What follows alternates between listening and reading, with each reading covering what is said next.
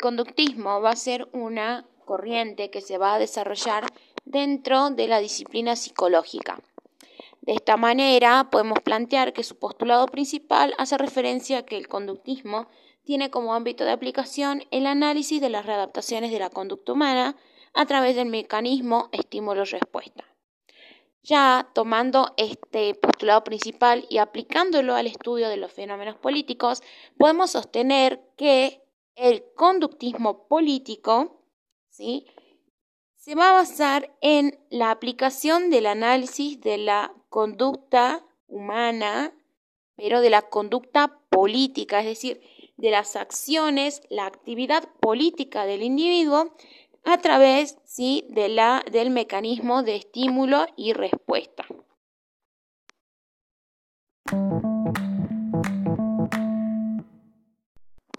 Dentro del conductismo político vamos a distinguir a dos grandes desarrolladores teóricos, que son Lodwell y Bentley.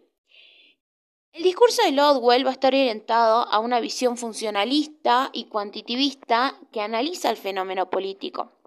Por tanto, tiene un formalismo de tipo organicista, que le va a permitir observar el sistema político desde una perspectiva de las ciencias naturales. Este modelo organicista le permite interpretar las razones de una exitosa experiencia eh, de gobierno. Por tanto, para él el gobierno va a equivaler a un organismo cuyas partes accionan y reaccionan unas sobre otras.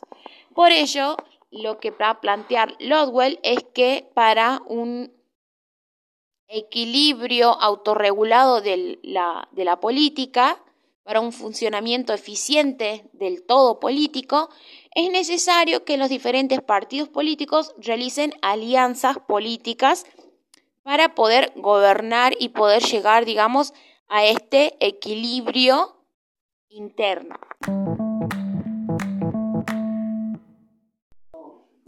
Luego, el otro autor es Bentley que nos va a plantear una perspectiva más analítica, donde el gobierno se va a transformar en el análisis de las presiones ejercidas por los grupos de las instituciones formales e informales de la política.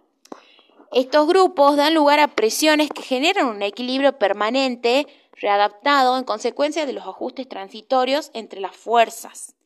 ¿Qué quiere decir?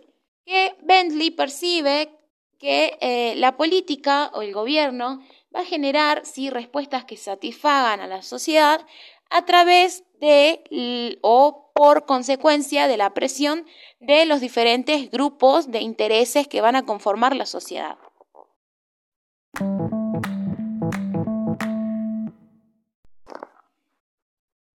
Para repasar, podemos plantear los siguientes puntos indispensables para desarrollar la teoría conductista o la teoría política conductista. En principio hay que poder distinguir el objeto de estudio. El objeto de estudio del conductismo político es la personalidad y la actividad del individuo. ¿sí? En este caso, la personalidad y la actividad política del individuo. La metodología habla de la cuestión de la observación empírica y, como hablamos de observación empírica, Obligadamente tenemos que hablar de la recolección de datos, ¿sí? Asimismo, hay que tener en cuenta que si la metodología es la observación empírica, todos los fenómenos políticos tienen que suceder dentro de la realidad social inmediata para poder analizarlos. Y como cierre podemos sostener o podemos plantear que el objetivo final del conductismo político es generar una eficacia decisional política.